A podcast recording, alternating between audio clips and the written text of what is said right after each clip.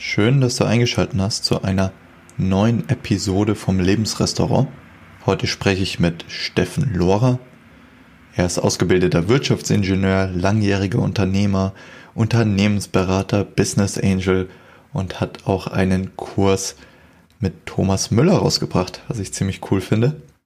Und über was redet man mit einem solchen Menschen über Zahlen und Daten, über Unternehmertum, über Wachstum, über was sind die Themen? Und wir reden nichts von dem, sondern über Erleuchtung. Und das ist eine richtig tolle Kombination, denn neben all diesen geerdeten Eigenschaften von Steffen interessiert er sich schon seit Jahrzehnten über Erleuchtung, über den Geist und hat sehr, sehr viele spirituelle Meister aufgesucht, viel gelesen, ist ein richtig engagierter Suchender gewesen und spricht jetzt mit mir, was nach Erleuchtung passiert. Er ist Weisheitslehrer und Coach für inneren Frieden und Gelassenheit. Und das ist ein sehr wichtiges Thema, dass er immer mehr und mehr seine Klienten oder Zuhörer und Lesern weitergibt. Und das war ein wunderschönes Gespräch und ohne jetzt noch viel weiter auf ihn oder das Lebensrestaurant oder meinem Online-Kurs einzugehen. Viel Spaß bei unserem Gespräch. Willkommen im Lebensrestaurant.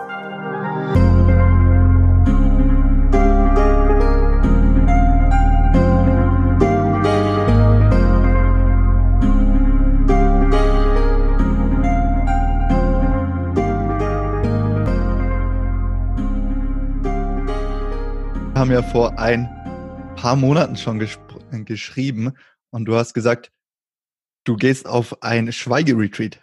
Warst du auf dem Schweigeretreat und, und wie war es für dich? Ja, ich war tatsächlich, ich glaube, es waren zwölf Tage im Schweigeretreat in Costa Rica im Dschungel. Und das war dann wirklich genial, zusammen mit den Brüllaffen, die morgens um 4 Uhr schon angefangen haben. Aber ja, ich war auch dann immer früh im Bett und es war einfach wunderschön in der Natur. Mhm. Einfach nichts zu sagen. Und es war tatsächlich dann so, dass nach drei, vier Tagen der Verstand so in der Stille war, dass äh, eine ganze Woche lang kein einziger Gedanke mehr an Zukunft oder Vergangenheit kam, ähm, sondern einfach nur an die Sachen, die in dem Moment gerade passiert sind. Und das war wunderschön an der Stelle. Wow, ich war 15 Tage auf Vipassana Retreat.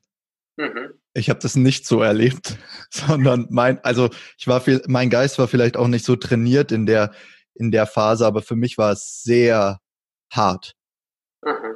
Ähm, wie hast du das schon öfters gemacht, so dass du, ähm, so dass es automatisch diese tiefen Zustände des Friedens gekommen sind oder ähm, ist es bei dir schwankend?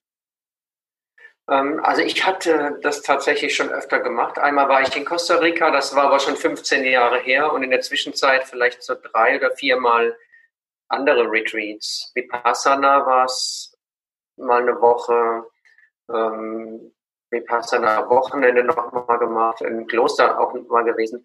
Ähm, ich denke, das ist einfach eine Folge von von dem, was so die letzten zwei, drei Jahre einfach immer mehr passiert ist, dass äh, der Verstand einfach immer mehr in Ruhe ist und immer weniger äh, hochkommt. Ramesh Balsekar, weiß ich, ob du den äh, schon mal gehört hast, äh, aus Indien, lebt jetzt mhm. leider nicht mehr. Ähm, Ramesh Balsekar hatte ja gesagt, es gibt so diese zwei verschiedene Arten von Verstand, den Working Mind und den Thinking Mind. Und es ist eben so, dass dieser ähm, Thinking Mind immer mehr zurückgegangen ist. Da gibt es nicht mehr viel Grübeln oder Sorgen oder Ängste oder Zukunft oder was war falsch, sondern es geht eben mehr um den Working Mind, der zwar schon noch in die Zukunft denkt, aber dann vielleicht äh, mit einer Aufgabe zum Beispiel, was muss ich morgen zusammenpacken, wenn ich mittags bei dem Kunden X bin oder im Coaching Y bin. Äh, das sind schon Gedanken an Zukunft, aber nicht mehr diese Grübelgedanken oder diese Bewertungen oder dieses, was könnte, was hätte, was sollte. Das fällt äh, komplett weg. Oh, das ist eine, das ist toll, das kannte ich nicht. Mhm. Und irgendwie, ja, stimmt, das erklärt, ja, warum man trotzdem irgendwie funktionieren kann in der Welt. Genau. Und macht, aber halt mit viel weniger emotionalem Ballast. Absolut, ja. Der Verstand ist dann letztendlich nicht mehr der Meister, sondern der Diener. Und der Verstand kommt in dem Moment, wenn wirklich Dinge zu klären sind, wenn Dinge zu überlegen sind. Kann auch mal in die Vergangenheit gehen, wenn ein Termin nicht so gelaufen ist, kommt der Gedanke, okay, was mache ich nächstes Mal anders, aber eben nicht über diesen bewerteten Aspekt, sondern einfach, okay, was nehme ich hier mit und äh, weiter geht's. Also es kommt schon vor, dass es mal Richtung Zukunft, Vergangenheit geht, aber immer ähm, mit einem gewissen Grund, der in dem Moment gerade wichtig ist und nicht ähm, aus dem Krübeln heraus. Was, warum habe ich jetzt das gesagt? Was habe ich hier wieder vermasselt? Und das kennt man ja von der inneren Stimme, von dem inneren Richter sehr, sehr gut. Der innere Richter ist letztendlich komplett ausgeschaltet. Ich, äh, ich glaube, dass so viele, auch, auch die zuhören oder sonst, sagen, wie bitte, das ist möglich? wie, wie war die Reise für dich? Wie hattest du früher einen inneren Tonbandgerät, das, äh, das sich viel beschuldigt hat und ähm, wo du das oder, oder das sich klein gehalten hat und, und wie war da deine Reise damit, ähm, diesen Verstand überhaupt zu, ja, ich würde sagen, zu dekonstruieren, also zu verstehen, da, dass das halt einfach nur ein Teil ist, aber nicht du selber bist. Wie, wie war da deine Reise? Ja, also die Reise war schon ziemlich lang. Ich denke, so mhm. vor 20 Jahren bin ich auf den Weg gegangen. Mhm. Und es muss nicht sein, dass die Reise lange dauert. Also wenn ich jetzt sage, die, meine Reise war lang, hat das noch gar nicht zu sagen, dass die Reise auch für andere lang sein muss. Die kann in einem Moment schon zu Ende sein, beginnen und zu Ende sein. Habe ich auch Beispiele. Aber in meinem Fall, bei meinen in Anführungszeichen, in meinem Fall war es eben so, dass die Reise einfach ein bisschen länger sein sollte mit vielen Workshops und Ausbildungen, Seminaren und Reisen, viele Meisterbesuch, viele Lehrerbesuch. Und ähm, ja, letztendlich war es wichtig, immer mehr festzustellen, dass das, was ich wirklich bin, nicht tatsächlich oder das, was ich wirklich bin, ist was anderes, als ich in der Illusion vorher glaubte. Und das war ein langsamer Weg dahin.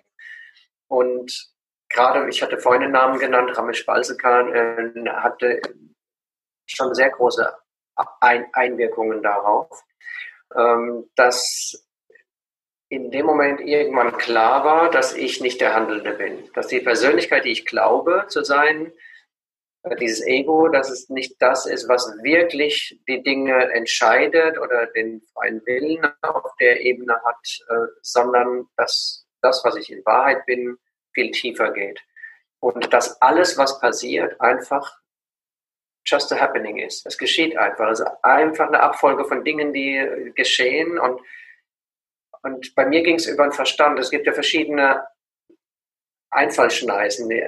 Bei einem geht es über den Verstand. Bei den nächsten geht es über Dankbarkeit, Bhakti-Yoga.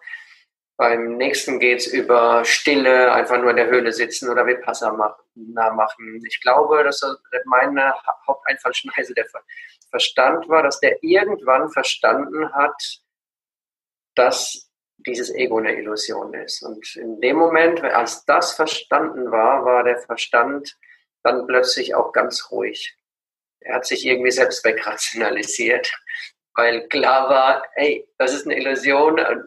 Also glaube ich dem inneren Richter auch nicht mehr, wenn er mir irgendeine Geschichte erzählen will. Das, das ist so abgefahren, dass man sich selber wegrationalisiert an irgendeiner Stelle.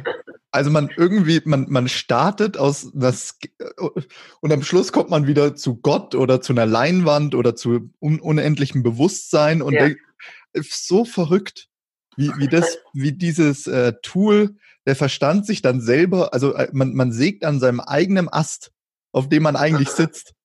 äh, total, total verrückt. Äh, Gab es da einen Moment bei dir, wo du sagst, das war wie so ein Erwachenmoment, ähm, der Verstand hat's kapiert und dann äh, und, und ab dann äh, hast du dir mehr solche Fragen gestellt oder gab es da vielleicht einen Auslöser in die Richtung?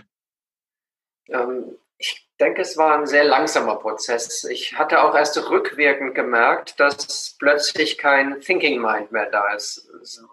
Sogar erst weit mehr als ein Jahr später. Äh, als ich dann einfach mal da saß und plötzlich merkte, wow, dieses ganze Jahr kam nichts an inneren Richter, kam keine Bewertung, kam nicht dieses Grübeln hoch oder diese Zukunftssorgen, die früher manchmal da waren. Das, da gab es dann einfach Stille, da gab es auch keine großen Reaktionen mehr auf Dinge, die im Außen passiert sind, sondern die wurden einfach, es kam eine Erstreaktion, die war vielleicht ein kurzer Erstaunen oder kurze Trauer oder kurze, kurze Wut, aber die war genauso schnell wieder weg, wie sie gekommen ist. Und da habe ich dann erst gemerkt, wow, der Thinking Mind fehlt plötzlich. Äh, er war einfach weg. Äh, und ich kann mich an eine Situation erinnern, das war in Indien, in einem Meditation Center, in einem Ashram. Und da ist eine Situation passiert, die eigentlich für mich sehr heftig war. Mhm. Ich schaue nur hin und statt zu reagieren, kommt der Blick nach oben und äh, ich habe sofort Danke gesagt.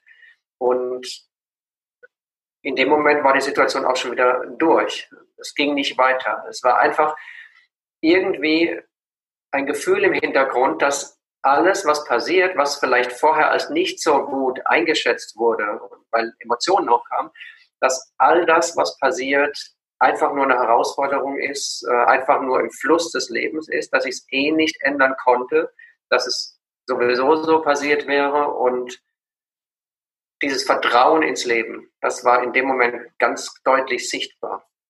Ich wusste in dem Moment nur noch nicht, dass es auch bleibend ist. Ich weiß speziell in dem Moment, aber seit diesem Moment habe ich jetzt nicht mehr das Gefühl gehabt, dass da ein großes Hin und Her passiert, sondern es ist einfach, der Fluss ist einfach da. Es ist einfach sein in dem, was ist.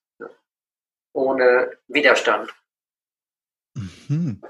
Bei mir kommt es so vor, als wäre ein bisschen wie mein, mein Geist so aus dem, ein bisschen wie aus dem Winterschlaf erwacht. Also es ist irgendwie nicht so ganz stabil. Also ich habe das Gefühl, dass es immer noch, dass ich, dass ich noch oft in, in so einen Modus komme von, okay, ich bin der Macher und ich tue und, und äh, ich habe die Kontrolle und so weiter. Und dann habe ich, und dann kommen wieder sofort die Momente, oh, okay, so, aber es ist bei, bei mir fühlt sich noch äh, schwankend da an. Es ist, hast du das auch so erfahren? Also, dass du sagst, am Anfang äh, konntest du diesen neuen Informationen, also diese neue Perspektive auf dich und die Welt noch gar nicht so integrieren oder hast du da Erfahrungen? Ja, also ich denke, vor der Situation, die ich eben beschrieben habe, gab es schon eine Zeit, wo es dann auch immer mal mehr oder weniger hin und her ging. Und es hing bei mir auch so ein bisschen davon ab, wie stark der Trigger im Außen war. Die einfachen Trigger waren ziemlich relaxed, aber ähm, es gab da mal so ein, zwei härtere Trigger. Einer war dominante Kritik. Und da konnte, habe ich gemerkt, wow, da kam dann schon das Ego hoch und es ist auch etwas länger im Körper geblieben, dieses Gefühl von, oh, ich muss mich rechtfertigen oder ich muss kämpfen und ich konnte mich dann immer mehr dabei sehen, aber die Reaktion war trotzdem noch äh, eine längere Zeit da. Und bei den leichten Triggern, wenn mich jemand nur normal kritisiert hatte, kein Problem gewesen. Aber wenn dann sowas so eine Dominanz dabei war, so von oben herab, habe ich gemerkt, wow, harter Trigger. Es kommt ein Gefühl hoch. Ich bin auch ein bisschen in die Bewertung gegangen und auch in die Rechtfertigung, aber ich habe mich immer mehr dabei schon beobachten können bei dem, was ich mache. Und dieses Beobachten war das Wichtigste, weil da konnte ich immer früher sehen, oh, warum rege ich mich jetzt auf? Das ist doch alles okay, wie es ist. Ähm, was nicht heißt, dass man keine Grenzen setzen soll oder dass man nicht, dass man sich alles gefallen lassen soll. Natürlich was ganz anderes. Aber meine Reaktionen wurden immer mehr von mir selbst angenommen. Und in dem Moment war die Bewertung auch weg. Selbst wenn ich dann reagiert habe, war vorher noch eine Stimme da, oh, warum regst du dich jetzt extra auf? du bist doch schon so weit. Aber auch diese Stimme, das war dann auch irgendwann weg. Das, das, das selbst auch nicht, zwar nur noch die Beobachtung kam, aber auch nicht mehr die Bewertung. Wenn ich dann eben so reagiert habe, habe ich so reagiert und dann war es auch okay. Das ist dieses Ja zu allem, was passiert. Auch das Ja, was durch diesen Körper-Geistmechanismus passiert. Vollkommenes Ja. Es gibt keine Fehler das ist dann letztendlich so auf dem Weg immer mehr in den Vordergrund gerückt. Das ist echt ein schöner Satz, weil, also ich kenne es von mir, dass, dass ich mir irgendwann mal auch gedacht habe, ja, aber so sollte man ja nicht denken. So dürfte man nicht denken. Das ist doch äh, kindisch oder, oder ich bin viel weiter. Aber das erzeugt ja so viel mehr Stress. Es ist, als würdest du den Gedankenkreislauf jedes Mal wieder von neuem an, äh, anstoßen und, und deine Emotionen kommen mit und dann machst du aus einer Mücke einen Elefanten. Ne? Mhm, genau. Genau, immer wenn irgendein Widerstand da ist gegen das, was bei dir selbst passiert oder bei anderen, ist der Verstand schon schön am Bewerten. Ja. Und dadurch kommt wieder Leiden und Emotionen, wie du es eben beschrieben hast. Ja. ja. Und es kann dann wirklich einen Kreislauf geben. Ich wünschte, also du, du machst ja mit deiner Arbeit, mit Büchern, Seminaren, Vorträgen, Coachings, versuchst du Menschen diese inneren Frieden weiterzugeben. Wie, wie ist da dein Ansatz? Sprichst du einfach darüber und hoffst, dass so eine Art Erinnerung stattfindet? Nutzt du Techniken oder wie, wie hilfst du, wie hilfst du Leuten aus dem emotionalen Leid, ähm, da auszusteigen? Eigentlich über recht verschiedene Ansätze. Zum einen habe ich einen wöchentlichen Newsletter, in dem ich vieles schreibe, nicht nur rein Advaita, Vedanta, harter Stuff, der schwer zu verstehen ist, sondern ganz normale Themen, Ängste transformieren oder wie gehe ich mit Entscheidungen um oder Heilung, also ganz verschiedene Ebenen für mhm. wirklich für viele Menschen. Und ähm, ich lasse aber immer mehr auch Dinge einfließen, ähm, über die wir jetzt gerade sprechen, über das, was ich wirklich bin und was dahinter steht und äh, End of Suffering und diese Dinge. Ähm, jetzt am Dienstag halte ich äh, hier zum Beispiel einen Vortrag über, was bin ich wirklich, was ändert sich nach dem Erwachen und zeige dort auch praktische Techniken. Mhm. Das gleiche mache ich im Coaching, im Einzelcoaching. Dann muss ich natürlich schauen, wo der andere steht, der zu mir kommt. Und je nachdem fange ich vielleicht manchmal in der Psyche an und dann geht es aber immer mehr oder immer schneller auch ins Bewusstsein, mhm. ähm, weil da ist eigentlich der Schlüssel, bewusst zu sein, was ich wirklich bin. Es ist immer ein Baustein, aber es kann sein, dass ich woanders anfange, weil ich merke, der ist jetzt vielleicht depressiv und braucht einfach nur jemand, der zuhört oder der einfach vielleicht bisschen mit positiven oder mit Dingen oder mit Dankbarkeit mit ihm arbeitet. Ähm, also es hängt wirklich davon ab, wo der andere steht. Aber die Hauptübertragung ähm, meiner, ja, meiner Techniken oder meiner Vorträge sind dann in YouTube auf Vorträgen, ähm, Personal Coaching, Newsletter. Das sind mhm. so die vier hauptsächlichen. Mhm. Gerade das, gerade das Video, ähm, was passiert nach Erwachen, ich, ich glaube, so ungefähr ist der Titel, kann ich sehr empfehlen, fand ich, fand ich total, total angenehm, sehr schön. Und auch die Bilder, die du verwendest. Was ist Bewusstsein? Die, die Leinwand, auf dem der Film des Lebens abspielt. Mhm. Kannst du da noch, kannst du da noch ein bisschen tiefer eingehen für Leute vielleicht, die das, die das vielleicht noch ein bisschen weiter weg ist oder die damit noch nichts anfangen können? Was verstehst du unter Bewusstsein? Ja. ja, Bewusstsein ist eben kein Objekt, das man greifen kann oder sehen kann. Und deshalb fällt es uns Menschen so unheimlich schwer, zu erklären, was Bewusstsein ist. Selbst wenn ich es jetzt mhm. in Worte fasse, ist es immer noch nicht das, was es wirklich ist. Es sind, Worte sind nur Versuche, das zu erklären, was wir sind. Wie wenn ich jetzt ein Gefühl erklären möchte, für jemanden, der es noch nie gehabt hat, wie wenn ich Hass oder Liebe erkläre. Das kann nicht mit Worten beschrieben werden. Aber es gibt eben solche möglichen Vergleiche, damit man einfach so eine, eine Ahnung von bekommt. Und äh, in dem Sinne hatte ich das in dem Vortrag wahrscheinlich so erklärt, dass wir äh, die in einem Film die Leinwand sind und die Leinwand ist völlig unberührt von dem, was auf der Leinwand geschieht. Das heißt, die Figuren auf der Leinwand können sich streiten, können sich umarmen, können in Liebe sein. Die Leinwand ist, stellt nur den, die Basis dar, damit das überhaupt geschehen kann, greift aber nicht ein und ist auch nicht beleidigt, wenn was passiert äh, oder frustriert, sondern ist einfach nur präsent, einfach nur da. Und wenn man die Augen zumacht und einfach mal die Frage stellen würde, existiere ich? Dann würde wahrscheinlich jeder irgendwann sagen, ja, ich existiere, ja. Aber wer hat das wahrgenommen, dass ich existiere? Dasjenige, das wahrnimmt, ist das, was wir sind. Weil wenn ich die Augen so, kann auch sein, dass irgendwelche Gedanken kommen. Und dann sage ich vielleicht, ich habe einen Gedanken, aber wer ist dieses Ich? Wer hat den Gedanken? Der Gedanke kommt und der Gedanke geht.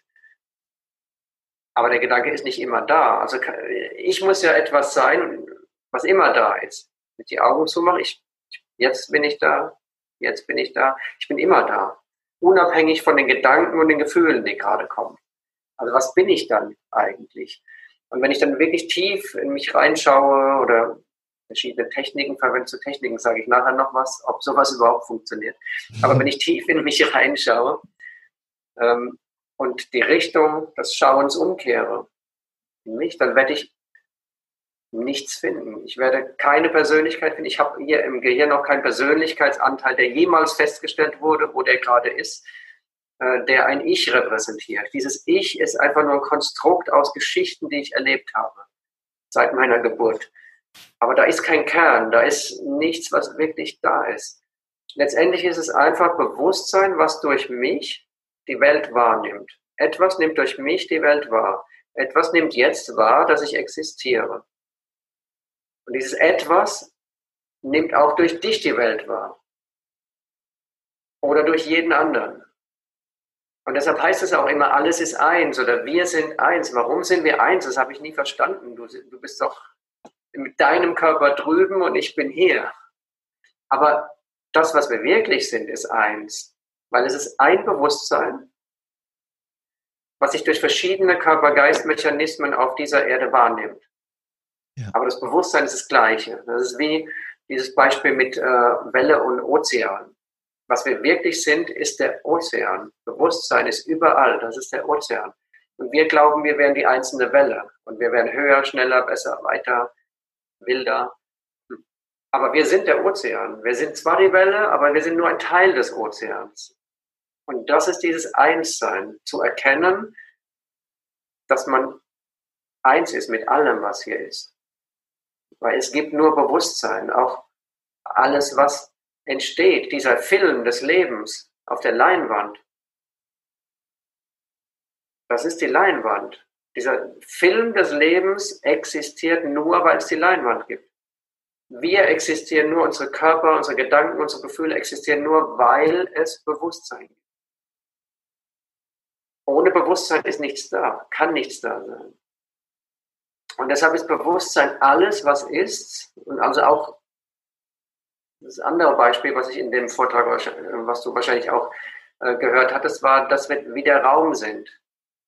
Der Raum ist auch nicht sichtbar oder greifbar, sondern es gibt Raum und in dem Raum kommen Personen und gehen Personen, es kommen Möbelstücke und werden wieder rausgetragen. Da passieren Dinge, aber der Raum ist, wie er vorher ist. Da ist einfach Raum, unberührt von dem, was da drin passiert. So wie unser Bewusstsein unberührt ist von dem, was in unserem Bewusstsein erscheint und wieder geht. Jetzt hat die Post gerade geklingelt. ja, life gehört. happens. life happens. Können wir ganz kurz Pause machen? Ja, klar. Ich erwarte ein Paket. Sorry. Ja, kein Ding.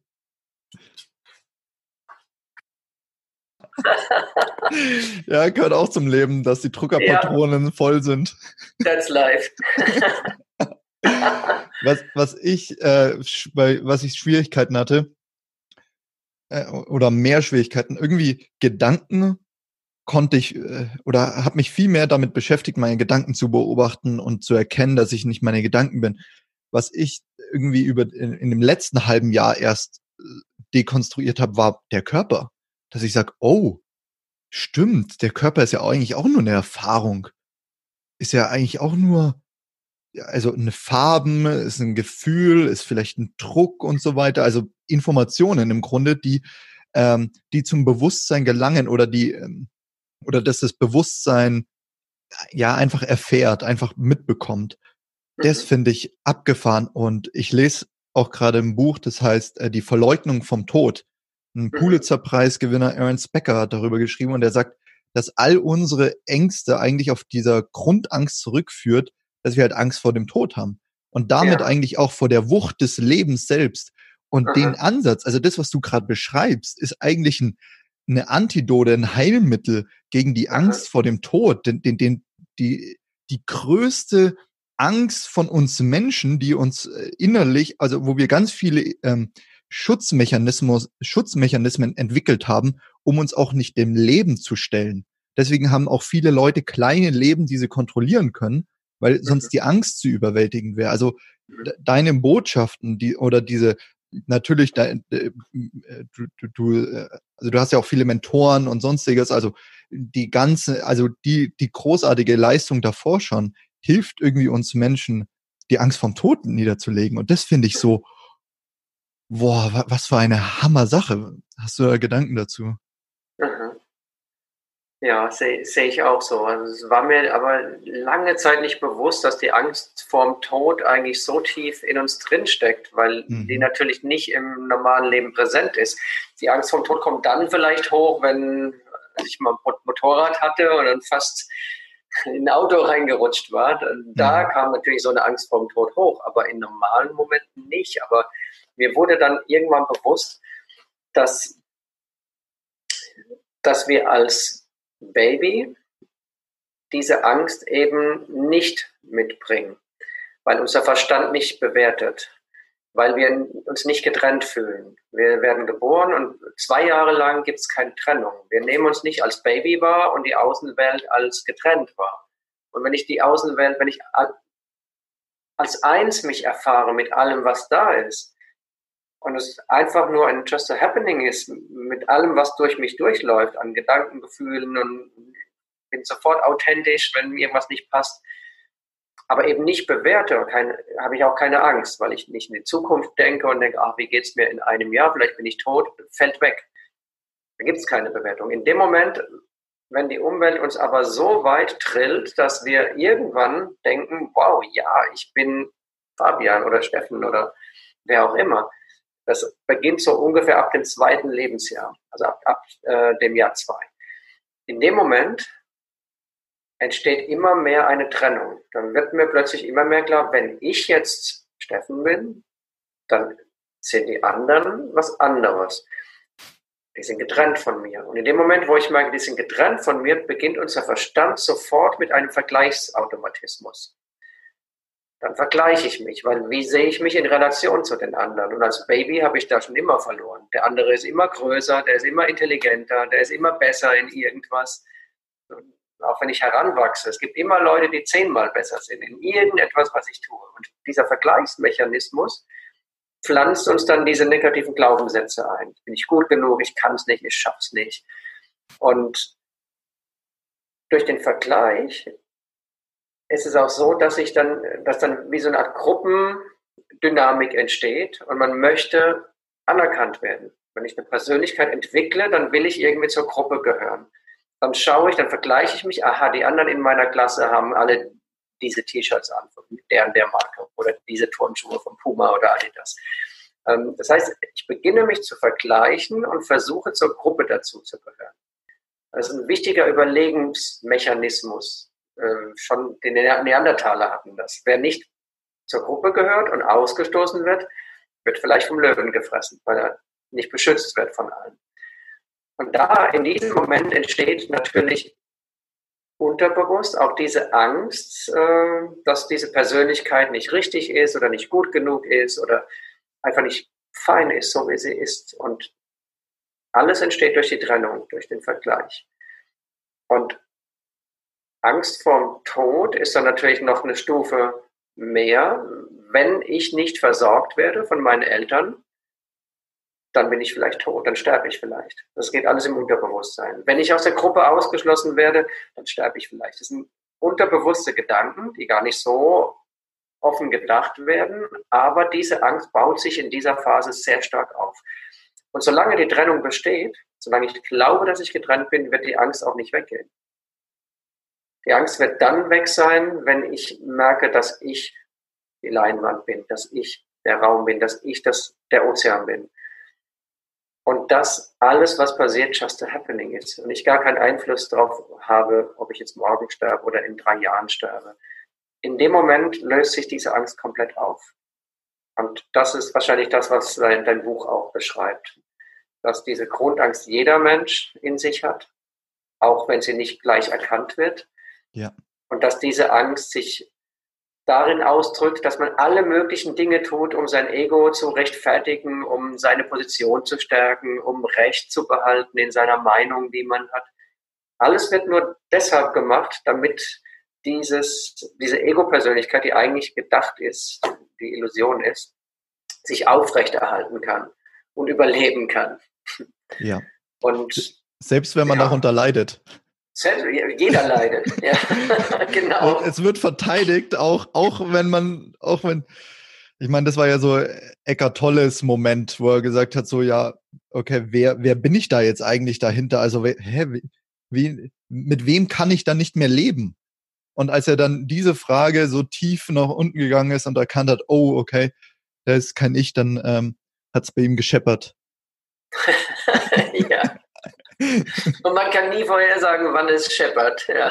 ja. Es kann ganz schnell sein, es kann dauern, es kann ewig dauern und es ist nicht schlimm, wenn man einfach relaxed damit ist, ohne Erwartung. Die Kunst ist einfach no attachment to the outcome. Keinerlei Erwartung zu haben an das Ergebnis von dem, was ich tue. Ich tue, ich handle, ich mache einen Workshop, ich lese ein Buch, ich habe aber keine Erwartung, dass daraus irgendwas passieren sollte. Es ist einfach ein Impuls, etwas zu tun und dann wird es getan. Mhm. Ist es selbst bei dem, ähm, weil wir davor gesprochen haben, ganz am Anfang, Thinking Mind und Working Mind. Ich, also mein, also wenn ich arbeite, ich habe schon Intentionen, also ich habe schon äh, Dinge, wo ich hinstrebe.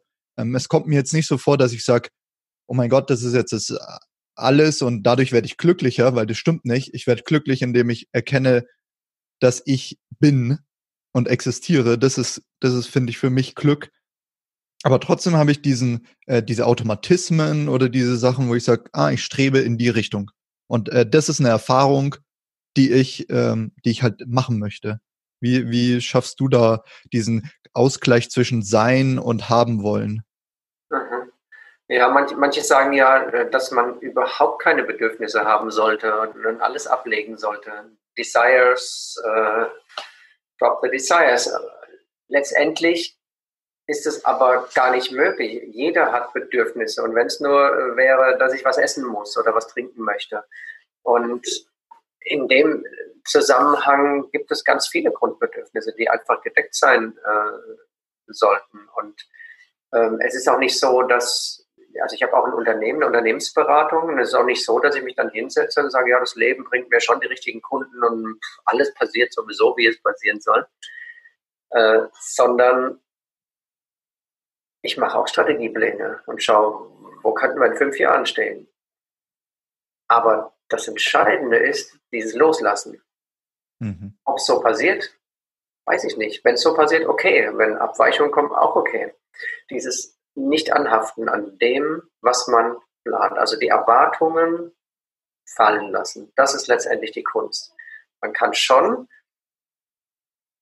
Bedürfnisse haben, kann auch Strategien haben, kann auch Vorlieben entwickeln. Die kommen natürlich aus unserem vergangenen Leben, also aus den vergangenen Jahren. Äh, da entstehen natürlich Vorlieben. Der eine hat Vorliebe für Fußball, der andere für äh, Romane, der andere für, für Tanzen. es ist nicht so, dass die Vorlieben sich plötzlich ändern, aber sie haben nicht mehr das Gewicht, dass es unbedingt so sein muss. Mhm. Wenn man die Vorlieben leben kann, ja fein, alles gut. Wenn man sie nicht leben kann, fein, alles gut. Das ist so der Unterschied. Zu sein und sich anzunehmen mit dem, wie man ist, auch mit allen Vorlieben und Bedürfnissen, aber nicht sein Glück dranhängen. Da ja. ist eigentlich der Punkt, wo das Leiden beginnt. Wenn ich Vorlieben habe und ich möchte jetzt das unbedingt haben, dann kommt natürlich Leiden, wenn ich es nicht habe. Aber die Erwartung loslassen, no attachment to the outcome, ist eigentlich der Schlüssel. Mhm. Ja. Ich glaube, es ist, also für mich war es früher so viel schwieriger, weil ich nicht diese, diese inneren, diese innere Oase für mich gefunden hatte, wo ich sage, ah, ich komme in, oder ich, ich erkenne mich selbst wieder als Bewusstsein, ähm, was, was mir so ein, was mir so eine Entspannung gibt. Das ist, mein Tag kann äh, äußerlich noch so anstrengend sein, aber irgendwann, wenn ich, wenn, de, wenn die Erinnerung wieder kommt oder wenn, wenn ich merke, oh, und dann sitzen oder was auch immer und plötzlich merkst du so, ah, okay, uh, es passiert alles. Boah, jetzt war ich zu sehr wieder in dem Spiel drinnen. Jetzt habe ich schon wieder gedacht, so, und, und dann wird es plötzlich wieder leichter. Ähm, und ja, und ich hoffe einfach, dass äh, Menschen auch durch unsere Gespräche und so weiter überhaupt merken, dass es diese Dimension gibt, mhm. dass es möglich ist, dass, äh, und dass es in diesem Leben möglich ist. Ja. Und nicht, und nicht, nicht was ist, wo danach, wie du es auch in dem Video dann sagst, dass dann die, die, die Engel die Geigen spielen und dann, und dann schüttelt dir Gott die Hand und dann sagt er so herzlichen Glückwunsch, jetzt nach ein paar Leben hast du es endlich hinbekommen. Das schön wär's. ja, das wäre echt. Schlussendlich ist es viel enttäuschender. es ist so, oh, ich war schon immer da. genau, verdammt. Ich habe es nur nicht erkannt. All, die, all die Bücher, die ich gelesen habe, all die Seminare. Wahnsinn, was, was sich das alles aufgebaut hat, auch bei mir mit diesen Büchern. Wenn ich ins Bücherregal schaue, oh ach, unglaublich. Yogananda und all die Dinge, wo wirklich auch Kräfte dabei waren und, mhm. und Dinge, die, die ich nicht verstehen konnte. Und jetzt weiß ich, jeder hat seinen Weg. Es kann alles passieren. Beim einen sind die Engel tatsächlich da, ja. beim anderen läuten die Glocken. Ja. Aber bei der Mehrzahl ist es einfach unspektakulär. Da ist einfach dann einfach nur reines Wissen, wow. Und das war's. Das ist die Mehrzahl. Ja, es muss nichts passieren im Außen. Es ist einfach ja. nur ein Prozess im Innen, dass sich was auflöst. Ja. Und, und das kann in drei Tagen passieren. Also bei einem Bekannten von mir ist es passiert, als er auf den Berg äh, gestiegen ist. Und er hatte nie vorher spirituelle Arbeit gemacht. Er ist auf den Berg gestiegen, hat sich irgendwo hingesetzt und plötzlich merkt er, dass seine, sein Ego die Illusion ist. Und ab dem Moment lehrt er auch diesen Weg. Es war nur ein Moment und du kannst es nicht wissen. Und das ist nämlich die Technik, über die ich vorhin gesprochen hatte, wo ich nochmal zurückkommen wollte. Ähm, auch in dem Vortrag, den ich jetzt halte, da gehen wir praktische Techniken durch zum Erwachen. Aber wer macht denn diese Techniken? Die, diese Person, die Technik macht, um zu erwachen, da, diese Person wird nicht erwachen. Ja. Da wird etwas wegfallen fallen und Erkenntnis gibt. Das heißt, auch die Techniken sind nett, aber am Ende braucht es auch die Technik nicht. Ja, es ist der Geist wieder, der an sich selber herumschraubt. Ja, genau. deshalb, deshalb wenn, wenn, wenn ich solche Sachen mache, dann sage ich auch immer dazu, hab Spaß dabei mit dem, was du machst. Aber hab keine Erwartung, dass da irgendwas bei rauskommen soll. Ja, also ich hatte dann, ich habe davor so viel über Spiritualität geschrieben und fand es so. Und irgendwann, als ich da, da mehr dahinter gekommen bin, dann dachte ich mir so, oh Gott, meine ganze Arbeit in die Richtung ist eigentlich so, so paradox. Das ist schon fast eine Komödie. Was, was, warum, warum schreibe ich darüber überhaupt noch, wenn es eigentlich, wenn, wenn du schon hast, wenn, wenn alles, wenn das schon da ist, aber äh, trotzdem braucht es irgendwie äh, Fingerzeige zum Mond. Also trotzdem braucht es genau. irgendwie diese, diese äh, Reminder und tolle Arbeit ähm, von Leuten, auch Eckart Tolle, hm, Craig Gorde und so weiter, Bentino Massaro, Osho, Pipapo, äh, weil, also ich glaube, ich hätte ohne die, also nicht, also, oder ich weiß nicht, ähm, nicht so, nicht so viel Spaß gehabt dabei. Ich weiß, was du meinst, ja. Ja, ja es muss Spaß machen. Ja. Viele sind so verkrampft in einem Weg und bloß nicht rechts und links und der Meister hat genau das gesagt, aber das mhm. stimmt so nicht. Ähm, es gibt den Finders Course und äh, da gibt es auch Studien dahinter. Und da wurde sehr schnell klar, dass es nicht eine Methode gibt, die zum Erwachen führt, sondern es gibt zig Methoden und jeder hat andere Einfallschneise, was ich vorhin sagte. Und der eine kommt dahin, indem er sich einfach nur in, in den Sessel setzt und betet, der andere äh, durch Tanzmeditation, der andere sitzt am Berg, äh, beim Bergwandern. Jeder hat andere Zugangswege. Ja. Und von daher sollte man einfach offen bleiben und schauen, was passt zu mir. Und nicht, ich muss jetzt diesen Weg genauso gehen. Manche gehen die Wege bis zum Lebensende.